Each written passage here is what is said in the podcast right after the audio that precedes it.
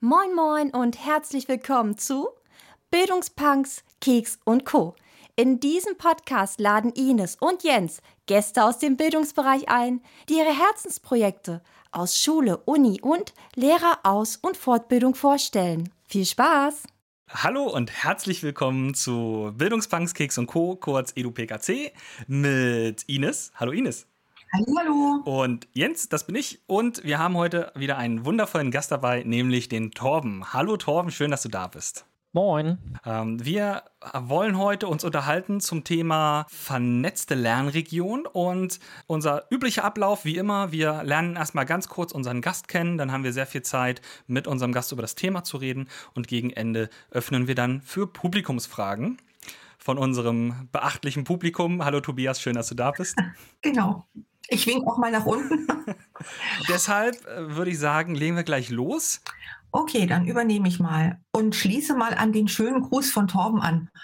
Moin, ich glaube, ich kriege das nicht so schön raus, äh, wie das üblich ist. Damit hast du ja eigentlich schon äh, so angedeutet, wo du herkommst. Vielleicht kannst du da mal noch ein bisschen was zu äh, sagen, aus welcher Ecke du kommst. Ja, also ich komme aus Hannover, aber dem Norden von Hannover. Und äh, da ist gleich so ein, äh, eine Sache dabei, wenn jemand aus Hamburg äh, kommt oder nördlicher, äh, Jens, dann ähm, würde man wahrscheinlich nicht Hannover als Norddeutsch bezeichnen. Aber für mich ist tatsächlich, äh, ich fühle mich norddeutsch, ich fühle mich Norddeutschland verbunden. Und ähm, ja, da kann man auch hier in Hannover Moin zu jeder Tages- und Nachtzeit sagen. Ich, ich finde ja grundsätzlich, man kann immer und überall zu jedem Moin sagen und ähm, ich freue mich auch sehr, dass du dich verbunden fühlst. Ich habe tatsächlich vorhin mal gegoogelt. Äh, du bist 200 Kilometer südlich von mir. okay, naja, gut. Also für mich ist es Norddeutschland. gut, Torben, was ist dein Lieblingsgadget oder beziehungsweise was hast du dir vielleicht zuletzt angeschafft? Ja, also ich bin auch seit über einem Jahr im Homeoffice und ähm, seit ähm, einem Monat oder vielleicht auch zwei stolzer Besitzer eines Greenscreens jetzt endlich. Ähm, und da habe ich auch von Jens ganz, ganz tolle Videos gefunden, wie man mit OBS tolle Dinge machen kann. Und ähm, ja, das hat mein, mein äh, Spaß in Online-Konferenzen nochmal deutlich erhöht. Äh, cooler Greenscreen, den man auch hin und her schieben kann. Also auch wenn ich mal meinen Schreibtisch oder meinen Laptop woanders aufbauen will, ähm, immer perfekter Hintergrund und äh, ja, den mag ich nicht mehr missen. Okay, also ich. Was, was ist dein Lieblingshintergrund? ah, Lieblingshintergrund, so die Sache. Ähm, ich, ich bin gerade noch in der ähm, ich zeige Projekte Hintergrundgeschichte, aber man kann da ja so viel äh, experimentieren. Von daher habe ich bei dir auch schon mal tolle, tolle Dinge gesehen. Und ähm, was, was ich auch richtig cool fand, äh, war neulich ein Vortrag von äh, Dejan Mihalovic äh, und der mhm. hatte zwar ein anderes Tool, ähm, aber hat sich dann auch immer so verschoben und hat quasi seine Präsentation im Hintergrund gehabt. Äh, das kannte ich jetzt so von Aufzeichnungen, aber er hat das eben auch in so einer Live-Präsentation dann gemacht. Und das finde ich auch immer praktisch, wenn man sich dann so ja, hin und her ähm, bewegen kann. Und ich hatte auch mal das klassische Tagesschau-Format äh, gesehen im Twitter-Lehrerzimmer. Das fand ich auch ganz lustig, als da zwei ähm, damit experimentiert haben. Aber ich denke, die verrückteren Ideen, Jens, die hast du. Was ist dein Lieblingshintergrund? Ich habe mir ähm, zu Beginn der Corona-Pandemie, weil ich ja ganz viel Zeit plötzlich in meinem Büro verbringe, eine Wand aus Gitarren hinter mir gebaut. Und das ist aktuell mein Lieblingshintergrund, weil es ist auch immer ein toller Einstieg ins Gespräch, wenn man äh, in Fortbildung ist und die Leute sehen dich und dann kriegt man zu manchen schon eine kleine, gleich eine Connection. Und das ist auch das, was so im, äh, ja, im Homeoffice und in der ganzen Online-Kommunikation immer verloren geht. Bisschen das Persönliche, ein bisschen Charakter. Und so zeigt mein Hintergrund ein bisschen Charakter von mir. Man hat einen Gesprächseinstieg und das mag ich momentan außerordentlich gerne. Stimmt, ich hatte auch schon mal gedacht, das wäre, ähm, es wäre ein Bild, aber nein, es ist, it's real. ja, ja, war ein teurer Hintergrund. Wirklich war. Und vor allen Dingen, ähm, das Schöne ist ja, wenn man ihn dann äh, da so sieht, er kann ja einfach nach hinten greifen und sich eine Gitarre nehmen und dann losklimpern. Also das ist dann wirklich. Habe ich, hab ich auch schon mal Ärger in der Teamkonferenz bekommen. Okay, aber zurück zum Fragebogen. Ähm, wir brauchen noch gerade für die Zuhörer so ein bisschen äh, beruflichen Background. Ähm, wo ähm, verortest du dich? Womit beschäftigst du dich? Was machst du? Torben?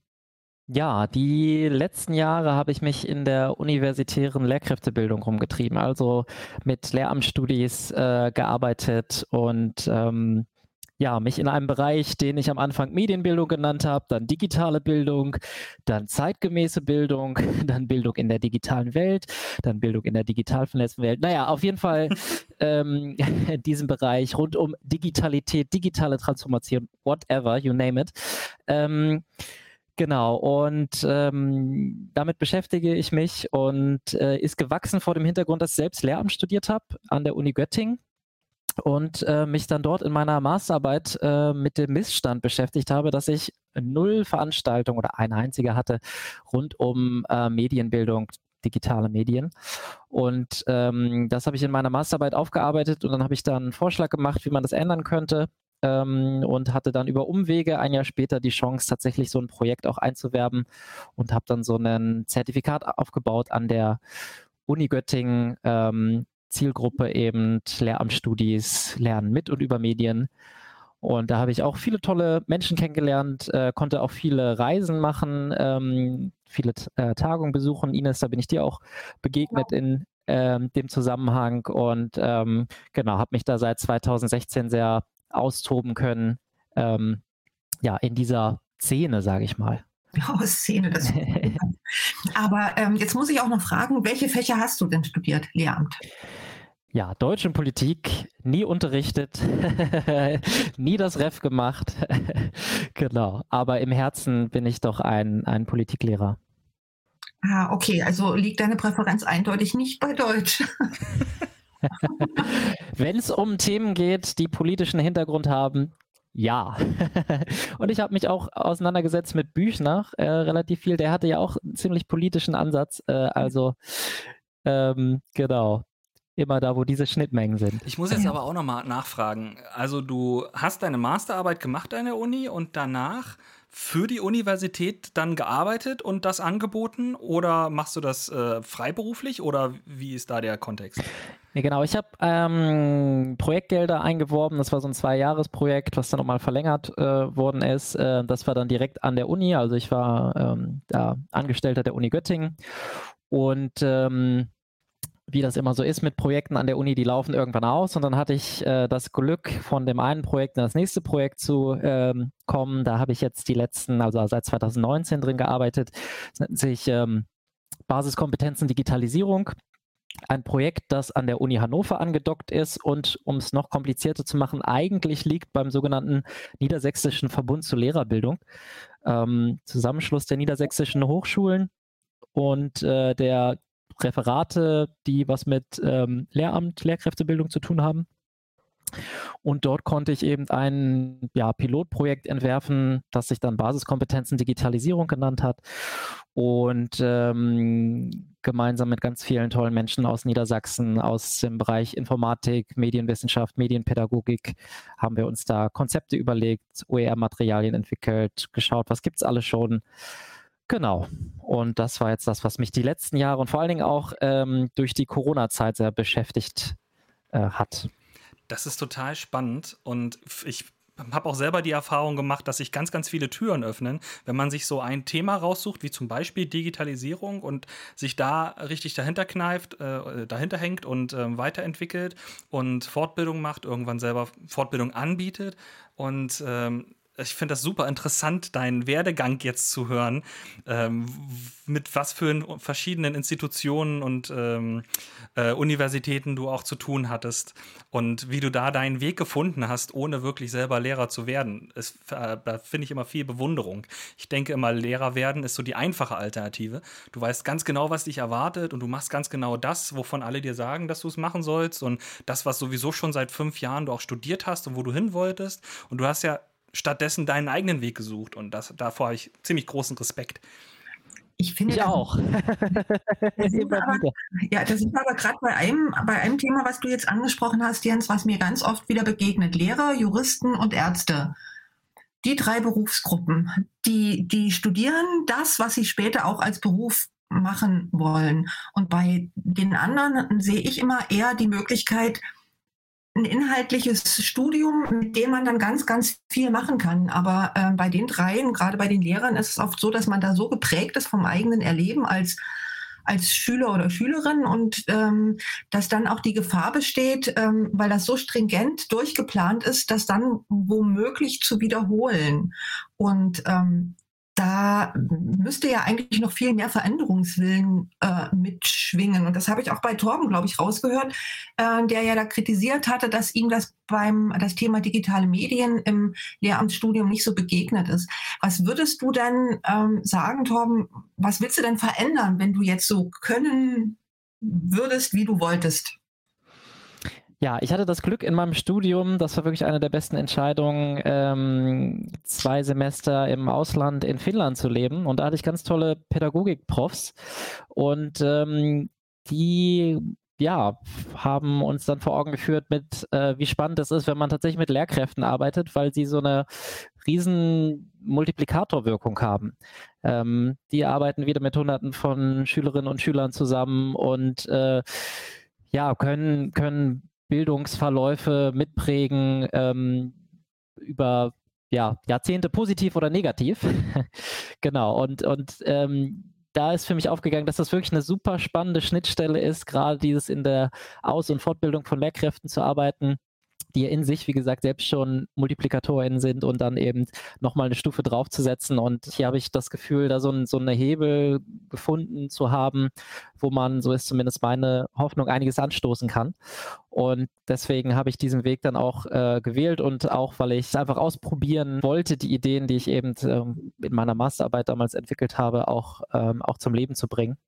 Und mein Vorteil war eben, dass ich auch die Unistrukturen kannte, weil ich da eben in das ist wieder mein Politikstudium in diversen Gremien aktiv war und dann auch irgendwie Fachschaftsvertreter ähm, und dieses und jenes. Da wusste ich auch, wie das System Uni tickt und wie man da Gelder einwerben kann. Ähm, dieses Multiplikatorinnenbild vom, vom von der Lehrkraft, von der Lehrperson, bringt ja uns eigentlich dann auch wieder schon zu dem Thema, zu dem Projekt, ähm, was du heute hier vorstellen möchtest, vernetzte Lernregionen oder ver vernetzte Lernregionen. Jetzt frage ich gleich nochmal nach. Ähm, da kannst du das ja nochmal korrigieren, ob das Plural oder Singular sein sollte und äh, mal uns so ein bisschen drüber erzählen, äh, was sich denn dahinter verbirgt, hinter diesem Begriff. Ja, am liebsten ähm, eigentlich oder beides am liebsten, also eine vernetzte Lernregion, aber die natürlich mit anderen äh, Regionen dieser Art wiederum vernetzt ist. Ähm, das ist die Idee, also dieses Jahr Think Global Act Local ähm, Ding, also dass man ähm, jetzt in Zeiten dieser nächstes Wort digitalen Transformation ähm, halt gucken muss, wie kann man sich da, da durchwursteln durch dieses Chaos und dass man dann tatsächlich wieder auf die Region schaut, ähm, aber die Region halt eingebunden sieht ähm, in ein ja, in ein Netzwerk und, und dass man auch versucht, die Schätze, die in so einer Region sind, zu heben, ähm, weil da, dort gibt es immer schon ganz viel, ganz viele tolle Projekte, die aber häufig nebeneinander sind und nicht miteinander vernetzt sind. Und ähm, ja, diese Idee ist irgendwie über die Jahre gewachsen und, und dann durch unterschiedliche Personen und Projekte inspiriert worden. Ähm, ganz wichtig waren da für mich ja drei Dinge. Vor allen Dingen einmal ein Projekt, ähm, was ich äh, in Estland kennenlernen durfte. Ähm, das heißt äh, Live oder auf äh, Estnisch Elu oder hat dann einen ganz langen, unaussprechlichen Namen. Da geht es darum, dass man ähm, dass, ähm, eine Uni äh, so eine Ideenmesse anbietet. Da kommen Leute aus der ganzen Region zusammen und sagen, ja, wir haben diese Her Herausforderung, äh, dieses Problem und dann bilden sich um diese Probleme äh, Projektgruppen. Und zwar studentische Projektgruppen, interdisziplinär, äh, die ein halbes Jahr Zeit haben, dazu ja, Lösungen zu erarbeiten. Und äh, das ist also ein Projekt, in dem es um problembasiertes Lernen geht. Es geht um Service Learning. Es geht nicht darum, dass man einfach nur ähm, was abgibt, was dann im Papierkorb landet, sondern wirklich an konkreten Problemen äh, ansetzt. Und das hat mich sehr, sehr inspiriert. Das ist so, so eine Schiene, die sich seit 2018 durchzieht. Ähm, und eine andere Schiene ist ähm, eine Geschichte, die ich auf der ja, Republika, da konnte ich auch ähm, reinschauen, 2018, 2019.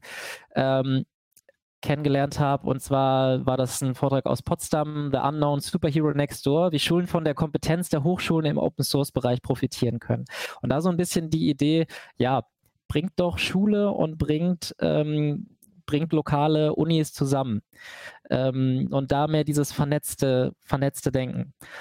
Und ganz, ganz wichtig für mich so nochmal ein, ähm, ja, dass ich Anja C. Wagner kennenlernen äh, durfte, ähm, mhm. die eben auf dieser Schnittstelle von Bildung und, und Digitalisierung arbeitet und ähm, ja auch mit so einem Thema Smart Region und, und Lernregion auch sehr aktiv ist und ähm, sie konnte ich in ein Seminar einladen und das hat bei mir nochmal ganz viel ähm, ausgelöst, ähm, ja, und zu dieser, zu diesem Projekt geführt. Das ich gleich gerne nochmal genauer erläutere. Ich bin, ich bin total gespannt. Wir haben uns nämlich vor ein paar Wochen mit Andreas Langer auch hier im Podcast eigentlich über das gleiche Thema schon unterhalten. Wir wussten es nur noch nicht.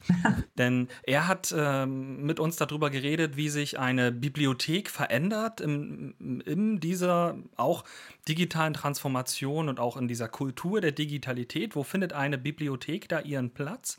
Und er hatte genau den gleichen Ansatz, dass man Lernräume insgesamt neu denkt, dass man sie regional denkt, dass man ähm, als Gesellschaft denkt und auch ähm, als Gemeinschaft vor Ort, dass die Schule nicht als einzelner Akteur für sich alleine steht und die Vernetzung, die du gerade mit den Hochschulen vorschlägst, schlägt er genauso mit den Bibliotheken vor und natürlich eventuell auch noch mit anderen Institutionen, die damit dranhängen, Vereine und so weiter.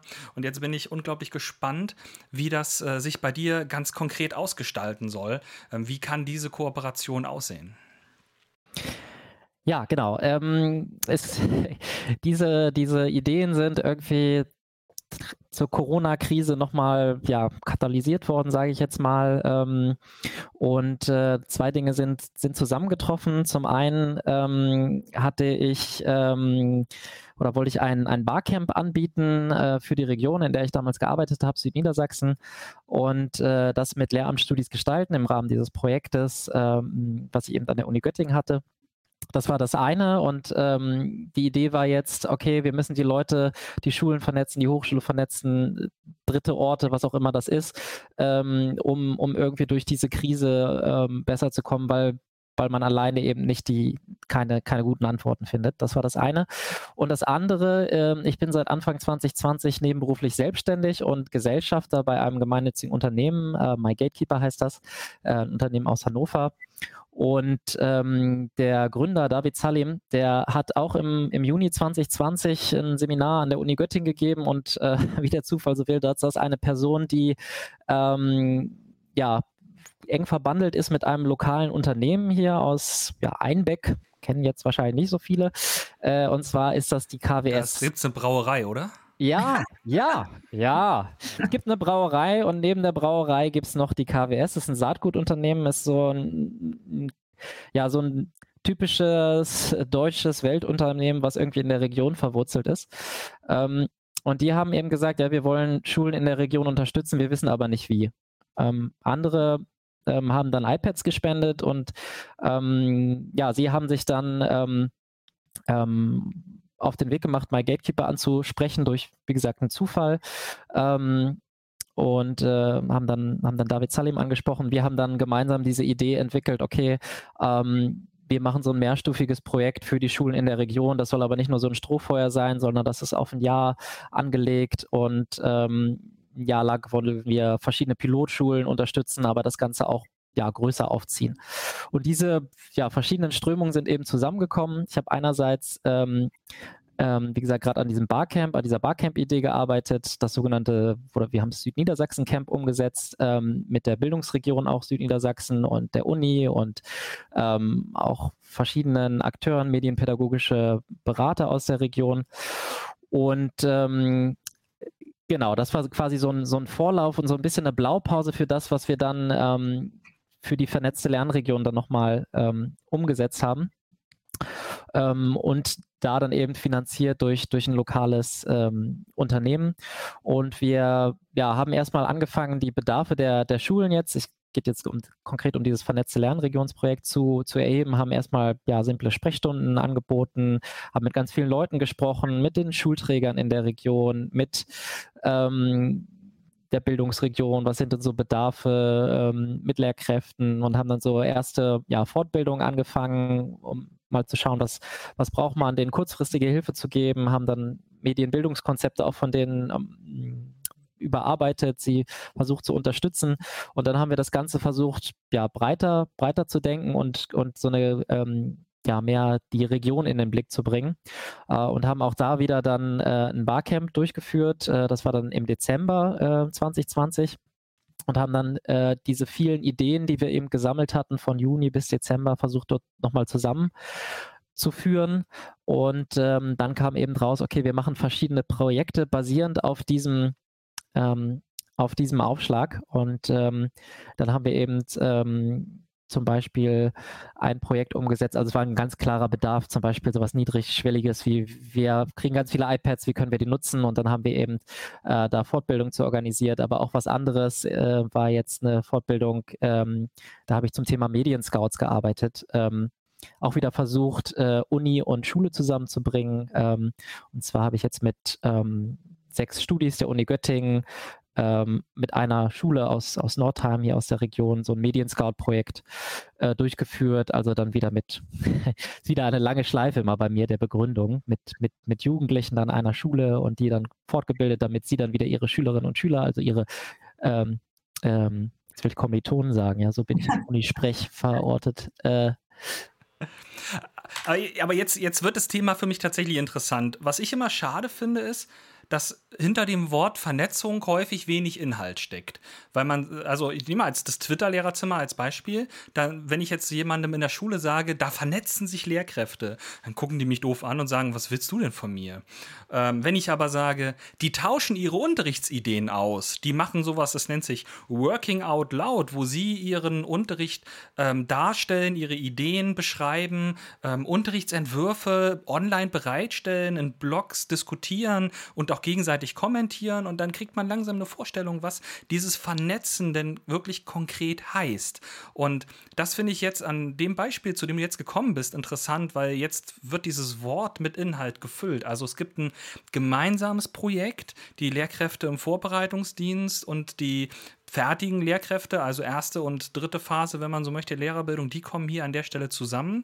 Sie entwickeln gemeinsam ein Projekt, bei dem es darum geht, Schülerinnen und Schüler medienkompetent zu machen. Und das sind diese Interaktionen, wo ich mich immer frage, was heißt Vernetzung, wenn ich die Leute zusammenbringe in der Region, wie können die gut miteinander interagieren, was passiert in dieser Interaktion? Aber da kann ich, da kann ich dir nur zustimmen. Dieser Begriff ist meiner Meinung nach dieses Vernetzen oder Netzwerke schon äh, ziemlich überstrapaziert.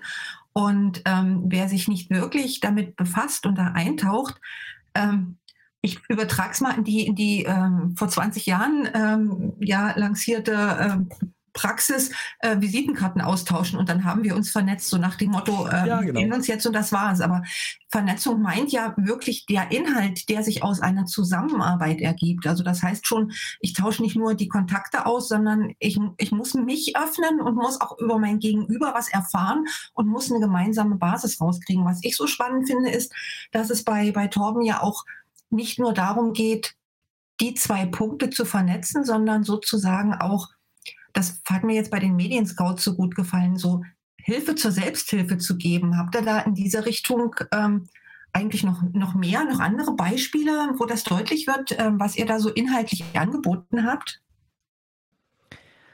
Ähm, ja gut, Hilfe zur Selbsthilfe ist ja eigentlich auch so ein bisschen die, die Barcamp-Definition. Da geht es ja auch darum, also Peer-Learning, also sichtbar zu machen, was, was gibt es eigentlich schon. Und das ist ja eben die Sache, dass es so viele Schätze eigentlich in den jeweiligen Regionen schon gibt, aber die ähm, nichts voneinander wissen. Und dann ist vielleicht auch eher die Rolle, nicht irgendwie Inhalte vorzugeben, sondern äh, Plattformen zu schaffen im Sinne von beispielsweise so ein Barcamp zu organisieren, wo das dann eben äh, dann dann sichtbar werden kann.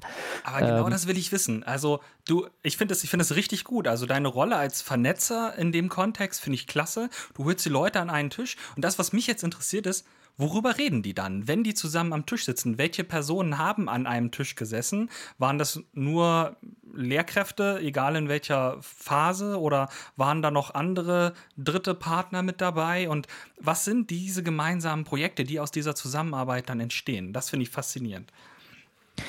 Genau, also da ist wirklich dann dieser Kristallationspunkt eigentlich das Barcamp. Vorher war man halt mit einer Schule, ne, mit einer Fortbildung unterwegs, hat dann eher mit dieser einen Schule gesprochen.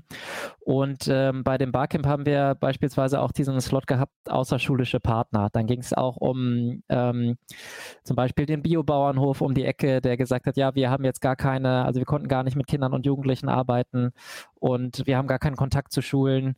Ähm, aber wir hätten hier eine große freie Fläche und man könnte eigentlich viel draußen machen.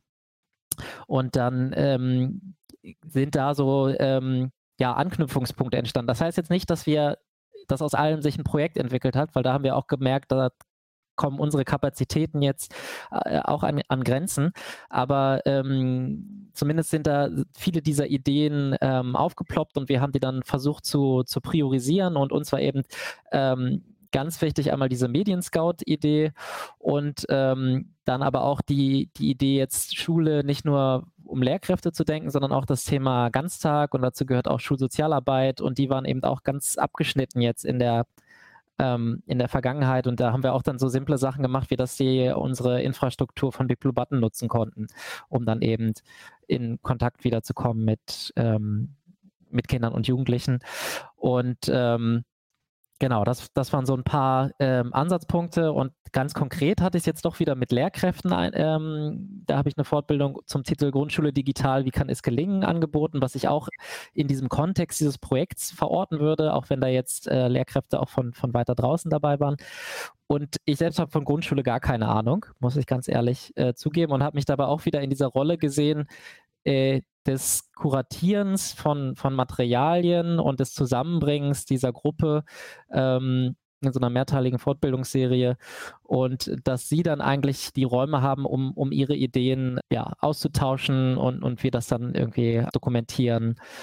Ähm, genau, das, das waren so, so die Rollen, aber natürlich kann man auch, also man kann irgendwie immer nur Anstoß geben und dann muss man es wirklich schaffen, das ist, glaube ich, das, das Schwerste, dass dass es dann auch in Projekte geht, die die Nachhaltigkeit haben. Und das geht, glaube ich, nur, mhm. wenn man andockt an bestehenden Dingen, ähm, die es in der Region schon gibt und nicht mal versucht, dann eine Doppelstruktur äh, hinzukriegen. Da wären wir jetzt schon bei diesen Rahmenbedingungen dann eigentlich, die, wenn man sowas Ähnliches initiieren möchte, dann beachten muss. Man muss also im Vorfeld wirklich erstmal rausfinden, wen habe ich hier so in der Region als als Ansprechpartner schon vorhanden? Was, was gibt's? Also, das ist eigentlich eine, eine Grundvoraussetzung, oder? Dass du dann sozusagen so ein Potpourri ausbreiten kannst und sagen kannst, hier, das sind die Akteure und ähm, ich stelle euch mal gegenseitig vor, weil ich kann mir vorstellen, dass die sich auch untereinander noch nicht alle kannten.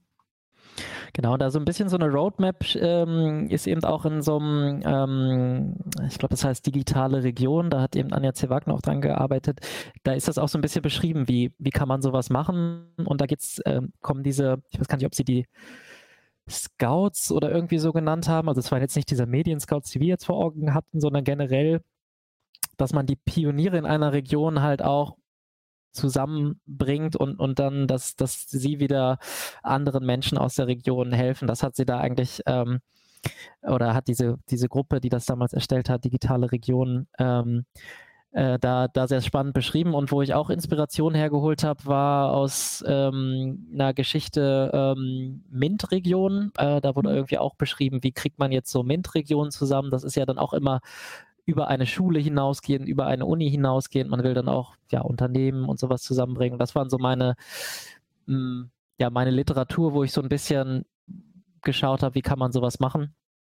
Und ähm, genau, es war aber auch viel auch einfach äh, ausprobieren und sehen, was passiert. Du, du, hast eben das Wort kuratieren benutzt und das hat mich äh, so ein bisschen zurückgeworfen äh, zu vor zwei Wochen, als wir mit der Anne hier gesprochen haben, die ja auch auf ihre Art und Weise Vernetzung betreibt. Sie ist da auch die Gelenkstelle zwischen dem Twitter-Lehrerzimmer und ihrem Lehrerkollegium und sie kuratiert dann besondere Beiträge, die sie auf Twitter gefunden hat, gibt sie an ihr Kollegium weiter.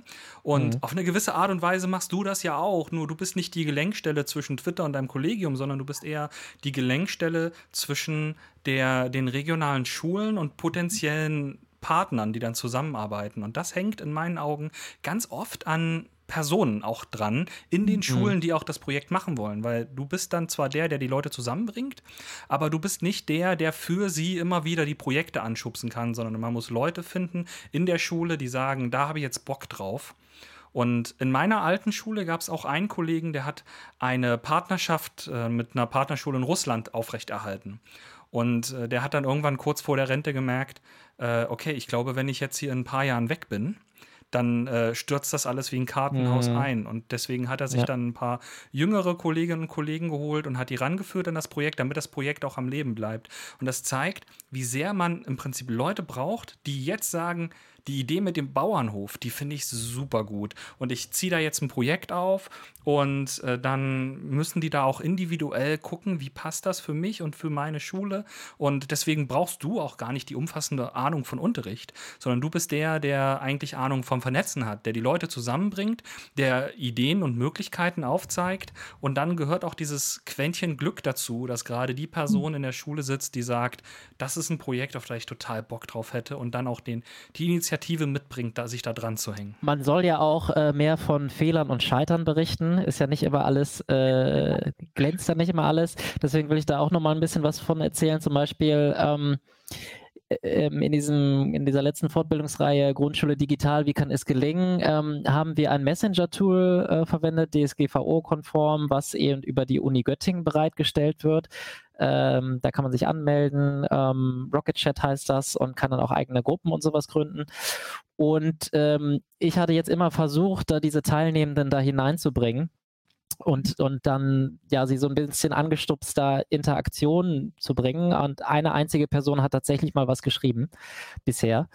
Ähm, und ja, das, das ist halt auch immer so, also man braucht wirklich kontinuierlich irgendwie jemanden, der dann auch wieder ja, anstupst, Nudging oder wie man es auch immer nennen will. Äh, ja, weil, sonst versandet das dann auch wieder so schnell. Ne? Man hat sich, also ich zumindest habe zig Messenger und zig Gruppen auf meinem Handy. Ähm, Ja. und Es ist, äh, es ist ähm, genau der Punkt. Also das Anstoßen ist das eine. Ähm, dann muss man, glaube ich, auch mm, ganz ehrlich, so wie du das sagst, drüber sprechen, dass man ganz viel anstoßen muss, damit wenigstens ein paar Mhm. kleine Sachen laufen. Die zählt man ja gar nicht mit, aus denen nichts wird. Und dann, wenn man sie angestoßen hat, die paar, die dann wirklich gut und erfolgreich laufen, dann ist dann trotzdem jemand vonnöten, der dranbleibt, der ähm, bei Fragen zur Verfügung steht, der ähm, für Hilfen ansprechbar ist und so weiter. Es gehört doch ein ganz schönes Stück Manpower dazu, um das umzusetzen, solche Projekte. Ich glaube, das, das unterschätzt man am Anfang vielleicht, wenn man das jetzt einfach so hört, ach, man vernetzt die und macht die miteinander bekannt und dann denken die sich ein Projekt aus. Das hört sich immer alles so schön an. Aber es steckt ein Haufen Arbeit dahinter, glaube ich. dass die Notwendigkeit auch gesehen werden muss. Das merkt man dann bei dem Messenger, hat man häufig das Gefühl, ja, ich habe schon fünf Messenger und jetzt habe ich noch einen sechsten und warum, wir nehmen sowieso am Ende alle, alle unseren privaten und deswegen, ich glaube, solche, solche Dinge, gerade Kommunikationsplattformen gibt es schon sehr, sehr viele und die Leute sind häufig nicht bereit, ähm, da so traurig wie es ist, eine DSGVO, DSGVO-konforme Variante zu nutzen, wenn sie einfach die nutzen können, Ja. die sie sowieso schon haben, solange es keiner merkt, zumindest.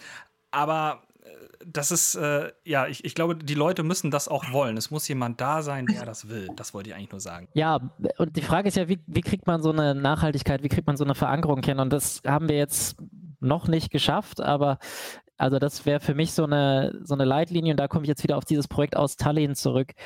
Die haben es halt wirklich in ihrem Curriculum festgeschrieben, dass alle Erstsemester so ein regionales Projekt umsetzen. Oh Ja. Und es ist halt fest in dem Curriculum und dann ähm, ja, gibt es halt dieses Leute, die diese Ideenmesse organisieren oder kommen dann immer wieder Leute zusammen. Und es gibt aber diese Struktur, ähm, das eben fest äh, im Curriculum verankert ist und dass es nicht immer nur so ein Add-on ist, sondern es da ähm, eben implement sorry, implementiert. Und ähm, solche Strukturen, ja, muss, muss man irgendwie schaffen. Und da sehe ich dann auch wirklich, wenn man eine Uni in der Region hat, dass man das versucht irgendwie zusammenzudenken, ähm, weil so viele Arbeiten von Studis landen, wie gesagt, in der Tonne, im Papierkorb sind eigentlich, Mhm. ja, liest eine Person und dann keiner mehr. Ähm, deswegen wäre es so spannend, wenn man diesen Service Learning Gedanken da ähm, stärken könnte und ähm, dann wirklich Projekte, die, ja, die, die in der Region sind, ähm, die dann unterstützt und dann eben dieses ja, Zusammendenken ähm, braucht. Aber man braucht eben diese Verankerung irgendwie im Curriculum, jetzt bezogen auf, auf die Uni. Und man braucht dann eben auch Projektgelder, die nicht nur zwei Jahre sind, sondern ähm, ja, die das dann länger ermöglichen. Ja, da sind wir wieder bei den Fragen der Struktur, der Veränderung und dass das alles ein riesiger Tanker ist, der sich so schwerfällig bewegt. Und ähm, ja, dass die Veränderungen eben nicht nur lange dauern, sondern zu lange dauern, glaube ich. Ich finde vor allem die Diskussion, die wir gerade haben über so die äh, Nachhaltigkeit des Netzwerkens, finde ich super spannend, weil das ist genau die, die Frage, die sich immer stellt. Und man hat wirklich viele Initiativen, die Netzwerken wollen. Und dann die Frage, was ist davon nachhaltig? Gleichzeitig denkt man aber auch, muss es nachhaltig sein? Und ich habe zum Beispiel diesen, ähm, dieses Wir für Schule Projekt im Kopf. Und da ist ja auch sehr, sehr viele Projekte entstanden und hm. einige dieser Projekte ha haben mit dem Ende von Wir für Schule auch geendet, weil es halt einfach vielleicht kein Bedarf da war oder es gab halt keinen Geldgeber oder es gab ähm, oder die Projektidee wo, war vielleicht auch nicht zu Ende gedacht. Und ähm, wir für Schule war ja eigentlich ein Networking-Projekt, wo verschiedene Leute zusammengekommen sind, gemeinsam an Dingen gearbeitet haben. Und dann könnte man enttäuscht sein, dass der Output hinten raus vielleicht eher mager zu sein scheint, wenn man sich anschaut, wie viele Projekte da auch zu Siegerprojekten gekürt wurden. Auf der anderen Seite denke ich immer, das Wichtigste an so einem Projekt ist auch die Entwicklung, die die Leute durchmachen, wenn sie an diesem Projekt arbeiten. Und äh, zum Beispiel die Kompetenzen, die mein alter Kollege erlangt hat, in der Partnerschaft mit der anderen Schule auf einem anderen Kontinent. Die finde ich, äh, die, also diese Kompetenzen, er hat sich so viel weiterentwickelt. Die Schülerinnen und Schüler, die sich an diesem Projekt beteiligt haben, haben sich so viel weiterentwickelt. Und selbst wenn das Projekt dann vielleicht irgendwann nicht mehr weitergeführt wird, sind aber Leute zusammengekommen und haben an ihren eigenen Kompetenzen gearbeitet und die ausgebaut. Und das finde ich auch immer unglaublich wichtig beim Netzwerken. Es ist für mich gar nicht so zentral, dass etwas Nachhaltiges entsteht, wo man dann sagen kann, guck mal, das ist das tolle Projekt gewesen und das gibt es jetzt seit 20 Jahren, weil das ist die Ausnahme. Äh, es ist vielleicht auch gut, wenn es nur für zwei Jahre war, aber in diesen zwei Jahren sich Leute weiterentwickelt haben und vielleicht ihre Kompetenzen im Bereich Digitalisierung ausgebaut haben oder ihre politische Haltung weiterentwickelt haben. Das finde ich auch sehr wertvoll. Ich finde, dass also ich finde, oft schwingt bei diesem Netzwerkgedanken oft noch ähm, so, so, ein alter ähm, hierarchischer ähm, ja, schwingt da so, so, ein Ton mit. Ich glaube, ähm, wir müssen uns auch dessen bewusst sein, dass ein Netzwerk keine zentrale Steuerungsstelle hat, sondern aus Knoten besteht, die immer wieder sozusagen pulsierend sich neue Kontakte suchen und dass da ein, mhm. ja, so, so ein fluides ähm, Wabern, Netzwerkwabern ist und sich dadurch Strukturen auch beständig verändern.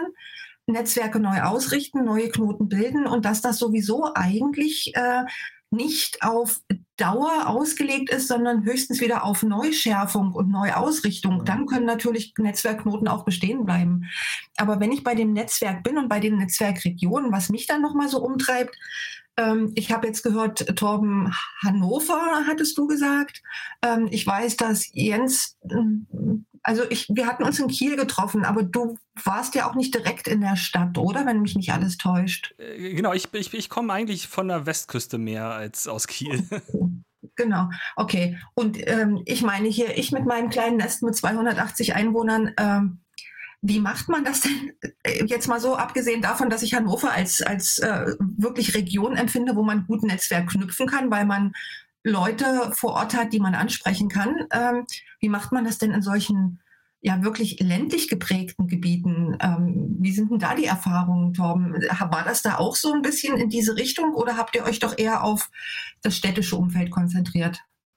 Also wir waren ja in einem Landkreis, Nordheim heißt der, der eben auch, ähm, also Niedersachsen ist ja generell, abgesehen, sage ich jetzt mal, vom, vom Zentrum Hannover, Region Hannover, wo, glaube ich, 1,5 Millionen Menschen leben, sehr mhm. ländlich geprägt dann noch in, in vielen Gegenden. Und eben Südniedersachsen, da gibt es auch nicht so viel, außer diese, ähm, ja, lokalen Mittelständler oder wie gesagt so Hidden Champions ähm, und dann eben die Uni in, in Göttingen und ähm, ja, tatsächlich hat da Corona in dem Sinne dann aber auch geholfen, dass alle dann digital mussten. Ne? Also äh, sonst ist ja auch so eine große Herausforderung, wie erreicht man jetzt die Grundschule auf dem Dorf?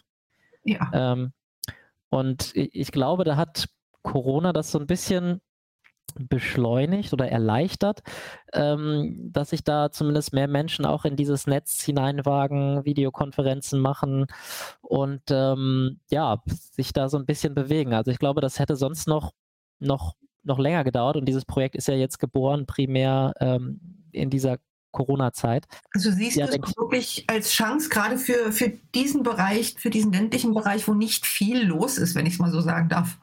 Absolut. Also äh, und, und ähm, finde ich auch diese ganzen Entwicklungen, die jetzt wieder woanders herkommen, also diese Smart Region-Gedanke, äh, ähm, ähm, da konnte ich auch durch, durch die Anja C. Wagner einen ähm, Gerald Zwarat heißt er, glaube ich, kennenlernen, der irgendwie beim Fraunhofer Institut äh, so Smart Region Projekte betreut. Und, und da gerade dieses, wie bitte? Mhm. Und beim CoLab, war? Ja, genau, CoLab, mhm. genau, da ist er auch äh, aktiv. Und genau gerade dadurch, dass man jetzt hoffentlich immer mehr Regionen dann auch wirklich ans, ans Netz bringt oder nicht abgehängt ist, wenn man auf dem Dorf ist, sondern trotzdem äh, weltweit durch das Internet partizipieren kann, dann ergeben sich da, glaube ich, ganz neue, neue Möglichkeiten. Corona hat das jetzt ja auch wieder gezeigt, dass das jetzt eigentlich so eine Landflucht eingesetzt hat. Also die Stadt wird unattraktiver, weil die Mieten hoch sind, mhm. weil ähm, ja, man konnte jetzt eben nichts machen und, und jetzt sind Gärten draußen Platz irgendwie wichtiger geworden. Und ähm, ich könnte mir gut vorstellen, dass jetzt die Chance tatsächlich in der Region liegt, ähm, aber vernetzt eben mit, ja. mit auch anderen. Ähm, genau. Kannst du für Leute, die das Thema überhaupt noch nicht auf dem Schirm hatten, wie mich, einmal kurz den Begriff Smart Region erklären? Ah, ich glaube, äh, der ist eigentlich so das Pendant zu Smart City, wo man dann so sagt, okay, Dienstleistungen müssen vernetzt sein. Ähm, ne, dass man jetzt mit dem Handy dann, äh, also diese Shared Economy, dass man äh, dass ich ein, ein, Auto buchen kann und dieses und jenes und, und dass alle möglichen Dienste über das Handy erreichbar sind, aber ich kenne mich da auch nicht wirklich mit aus, ja. Das ist jetzt nur so ein Überblickswissen, was ich jetzt so sage. Und dann ist, glaube ich, dann so eine diese Smart Region-Gedanke ist dann daraus entstanden, dass man sagt, ja, ähm, es muss nicht alles in der Stadt stattfinden. Ähm, und es geht jetzt darum, diese Regionen zu vernetzen. Am Anfang sind da auch, so habe ich es mitbekommen, vor allen Dingen Apps entstanden, wo man dann eine digitale Dörfer ist so eine App, die hat man dann entwickelt mit der Idee, dass man die in unterschiedlichsten ähm, Dörfern nutzen kann, um, um auch so lokale Dienstleistungen, Ärzte, whatever, sichtbar zu machen und, und auch so ähm, erreichbarer und irgendwie eine Plattform, wo, wo man alles findet. Ähm, und, und das ist, glaube ich, ähm, ja, was, was da so entstanden ist, aber so als, als Gegenbegriff zur Smart City. Also da kam das, glaube ich, ursprünglich her. Ist so mein Eindruck, aber vielleicht, Ines, hast du da noch mehr äh, Mm, äh, ja, es geht also vor allen Dingen, glaube ich, ähm, wirklich um diese, um diese Möglichkeiten aufzuzeigen. Und auch soweit ich da mal reingeguckt habe, ähm, nicht nur um das Vernetzen ähm, oder Nachschauen von Arzt, Einkauf, Auto, äh, öffentlicher Nahverkehr und so weiter, sondern auch um diesen Gedanken, ich habe hier was und, und würde das teilen, wer braucht das? Mhm. Also ähm, Bibliotheken, weil wir das vorhin ja auch schon nochmal hatten, äh, Bücher tauschen. Ähm, ja gut, ich bin hier wirklich auf dem Land, was weiß ich, ich habe jetzt hier... Ähm, was weiß ich, Kartoffeln übrig, braucht jemand, ich brauche das oder sowas. Also auch diese, diese Tauschbasis einfach wieder ähm, so ein bisschen ins dieses dörfliche Leben ins Digitale reinziehen. Ich glaube, das, das könnte auch, ähm, so wie ich das hier wahrnehme, durchaus ein Potenzial haben, um die Gegenden hier einfach attraktiver zu machen, weil ansonsten fühlt man sich ja wirklich abgehängt. Also ist einfach so. Also das, das Thema ist eigentlich dann Infrastruktur ja. und insbesondere auch digitale Infrastruktur. Ja. Und ich als Voraussetzung ja so ein, würde ich, ich sagen. Bin, Nur als Voraussetzung. Ja, genau. Ich, also ich bin ja auch so ein, wie, wie Torben auch, so ein Kind noch der 80er Jahre, äh, also fast, fast schon ein 90er Jahre Kind. Und ähm, für mich ist es völlig normal, dass ich in einen großen Supermarkt gehe und ich da alles finde, was ich suche. Und dann denke ich immer, wenn ich an so einem kleinen Tante Emma Hofladen vorbeifahre oh, das würde ich unglaublich gerne mal ausprobieren, habe aber fast schon Berührungsängste, weil ich das noch nie gemacht habe, weil ich noch nie äh, bei einer Privatperson geklingelt habe, um dort Kartoffeln zu kaufen. Aber ich glaube, das ist eigentlich äh, relativ normal. Und der Punkt ist ja auch, wenn es mehr Leute wie mich gibt, die sich nicht trauen, bei der Privatperson zu klingeln, um Kartoffeln zu kaufen, dann äh, verkauft die Person einfach irgendwann keine Kartoffeln mehr und dann ähm, ist, das, ist der ganze regionale ähm, Wirtschaftszweig dann weg für diesen Ort, für diese Region.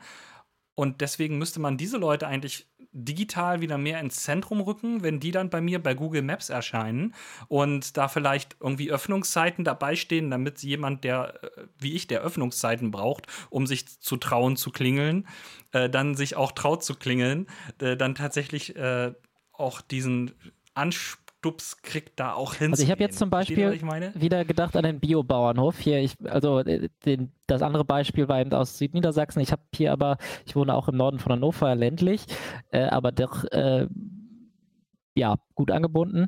Ähm, und hier gibt es auch einen Biobauernhof um die Ecke und ich hatte schon überlegt, hm, sollte ich den mal mit der Grundschule zusammenbringen, dass sie irgend so ein BNE-Projekt machen. Ähm, war jetzt nur mal so eine, so eine Idee, weil der, ähm, genau, hat dann auch irgendwie ähm, sich noch irgendwie Kühe gekauft, die, äh, die sollen jetzt nicht geschlachtet werden, sondern die sind ja speziell eher, weil er Kindern gerne zeigen möchte, wie so Kühe aufgezogen werden oder wie so das Leben auf dem Bauernhof ist. Und ähm, aber ich glaube viel, also die, die, ja, das ist jetzt noch nicht so auf seinem Schirm, glaube ich, gewesen, dass man dann wirklich so ein Projekt an stößt. Und ich kenne jetzt hier halt jemanden aus der Grundschule und habe schon überlegt, hm, wäre das mal eine Sache. Das ist jetzt auch immer, dass ich irgendwie immer in diesen, ich versuche Leute zusammenzubringen, äh, denke. Ja. Aber genau solche Leute braucht es ja. Ansonsten äh, leben die mit den Kühen und die Kinder in der Schule so nebeneinander her, ohne äh, den Kontakt irgendwie zu finden. Genau solche Leute braucht es ja. Also deshalb finde ich auch gerade diese vernetzten Lernregionen wirklich ein ganz, ganz tolles Thema. Und das ist ja auch so ein bisschen unser Gedanke. Also wir bieten ja im Rahmen unseres Talks hier heute und auch im Rahmen des Podcasts, den man dann nachhören kann, die Möglichkeit, Torben kennenzulernen und die Möglichkeit zu sagen, da ist jemand, der macht regionale Projekte. Vielleicht hat aber auch alleine schon das Gespräch, was wir heute geführt haben, ähm, jemanden angeregt zu sagen, hey, bei mir gibt es doch einen Biobauernhof, warum bin ich noch nie auf die Idee gekommen, einfach mal mit denen darüber zu sprechen, ob man ein gemeinsames Projekt starten könnte. Und das ist ja die Idee von Vernetzung. Man weiß immer nicht hundertprozentig, hat es geklappt. Vielleicht sind sich da im Barcamp zwei Leute begegnet, die äh, sich nur mal zugewunken haben, aber vier Jahre später hat jemand die zündende Idee und denkt, vor vier Jahren habe ich da jemanden auf dem Barcamp kennengelernt, dann spreche ich den an und das ist das, dieses Fluide, was du auch meintest, Ines, mit Netzwerken, das ist alles so in Bewegung und man kann nie so richtig wissen, ist da jetzt was entstanden oder nicht. Manchmal sieht man es bei den tollen Projekten, aber ganz, ganz oft ähm, kriegt man es auch dann gar nicht mehr mit, aber man hofft halt trotzdem, dass irgendjemand dabei ist, der sich inspiriert gefühlt hat. Ich glaube, das macht es aber auch gerade so schwierig.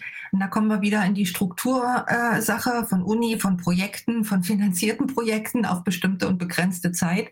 Ähm, bei solchen Sachen will man am Ende immer die, die, die Planung haben und dann am Ende ein Häkchen setzen. Und das geht eben bei diesem Netzwerkgedanken nicht unbedingt. Es ist eine, eine Sache Work in Progress, die eigentlich nie abgeschlossen ist. Und ich glaube, da muss ein großes Umdenken stattfinden von dieser Planungs, und dann wäre ich jetzt wieder bei der, bei der, ähm, bei der Schule und bei der, bei der Bildung von der Planungsdidaktik zu einer agilen Didaktik, auch in solchen, in solchen ähm, ja, Aufgaben und Strukturen, dass man eben da wirklich sehr agil bleibt und auch ähm, offen bleibt, was das Ende und die möglichen Resultate betrifft. Also dass man das nicht so abarbeitet und sagt, zielorientiert muss dieses und jenes rauskommen und ansonsten ist das ein Fail oder äh, wir machen einen Haken dran und dann ist die Sache beendet. Das geht eben nicht mehr heutzutage, glaube ich. Vielleicht darf ich noch einen kleinen Werbeblock einschieben. Sehr gerne. Also äh, diese fluide Geschichte ähm, ist auch sowas, was, was wir bei diesem gemeinnützigen Unternehmen MyGatekeeper auch versuchen. Also der Vorteil ist, dass wir mit diversen Institutionen zusammenarbeiten können, dann auch nicht nur auf das eine Uni-Projekt angewiesen sind oder das eine ähm, Fortbildungsbudget, sondern wir können äh, mit Unternehmen zusammenarbeiten, wir können aber auch ähm, irgendwie EU-Fördergelder versuchen für eine Region zu organisieren und so weiter und so fort. Und versuchen so Netzwerkknoten zu, zu bilden. Und wir haben beispielsweise auch in so einem Teilprojekt dieser vernetzten Lernregion angefangen, ähm, Fördergeldertöpfe zu mappen, so um zu gucken, wo gibt es jetzt auf EU-Ebene, auf äh, Bundesebene, auf Länder, auf kommunaler Ebene jetzt Fördertöpfe.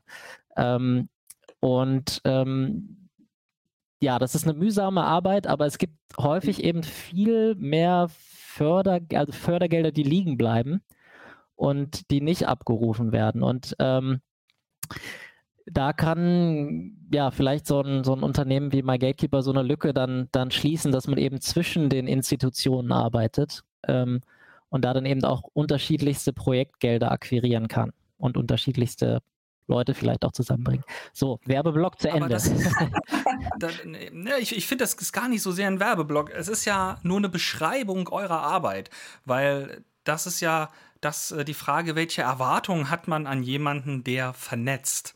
Und ähm, man denkt dann immer so, wie Ines gerade gesagt hat, da muss doch irgendwas Nachweisbares hinterher bei rauskommen, damit man sieht, so und so viele Leute oder so und so viele Projekte. Ähm, aber das ist ja gar nicht euer Job. Euer Job ist nicht, die Projekte zu machen. Die Projekte sollen doch zwischen Schule und Bauernhof entstehen, sondern euer Job ist es, diesen Akteuren, die in Schule und Bauernhof arbeiten, das Zusammenkommen und das gemeinsame Gestalten der Projekte so einfach wie möglich zu machen. Und teilweise gibt es da enorme Hürden, wie zum Beispiel das Beantragen von Projektgeldern, die zwar da sind, aber in unserem wunderschönen Bürokratiestaat ähm, äh, teilweise äh, so schwer zu beantragen sind, zumindest für jemanden, der das mal nebenbei macht, dass viele Leute halt sagen, es ist für mich dann doch einfacher, einfach das Projekt gar nicht zu machen, bevor ich mich hier damit auseinandersetzen muss, ähm, Stunden in meiner Freizeit letzten Endes, wie ich an die Kohle komme, um das Projekt durchzuführen. Und da tretet ihr dann in Erscheinung und sagt, okay, ich mache euch das einfach. Ich mache es euch einfach, andere Akteure kennenzulernen. Ich mache es euch einfach, Projektgelder zu beantragen. Ich mache es euch einfach, mit einer datenschutzkonformen Kommunikationsplattform miteinander ins Gespräch zu kommen. Und wenn ihr euren privaten Kram nutzen wollt, dann macht das halt so, aber ihr hättet zumindest die Möglichkeit. Und das ist das Ermöglichen. Das ist, glaube ich, das Ding von Leuten, die Netzwerkarbeit betreiben. Deswegen finde ich das total toll, dass ihr das macht und gar nicht so sehr ein Werbeblock, ähm, weil das ist doch auch das, was die Leute letztlich brauchen, damit die Projekte entstehen. Und man ist nach wie vor abhängig davon, dass auch Leute da sind, die dann die Projekte durchführen wollen. Und das macht es auch so unberechenbar. Das Ermöglichen war ein schönes Schlusswort, Jens. Ah, ich habe das Gefühl, du sagst es jedes Mal, wahrscheinlich, weil ich auch immer so lange rede. Und dann, dann kommst du immer und sagst, Jens, das war ein schönes Schlusswort. So der Wink mit dem ganzen Zaun. Ich ein bisschen auf die Zeit. äh, ja, aber das ist doch schön, dass wir jedes Mal ein schönes Schlusswort finden. äh, okay, aber dann, äh, Torben, vielen, vielen Dank, dass du da warst. Und es war sehr, sehr schön, mich mit dir zu, oder dass wir uns mit dir unterhalten konnten.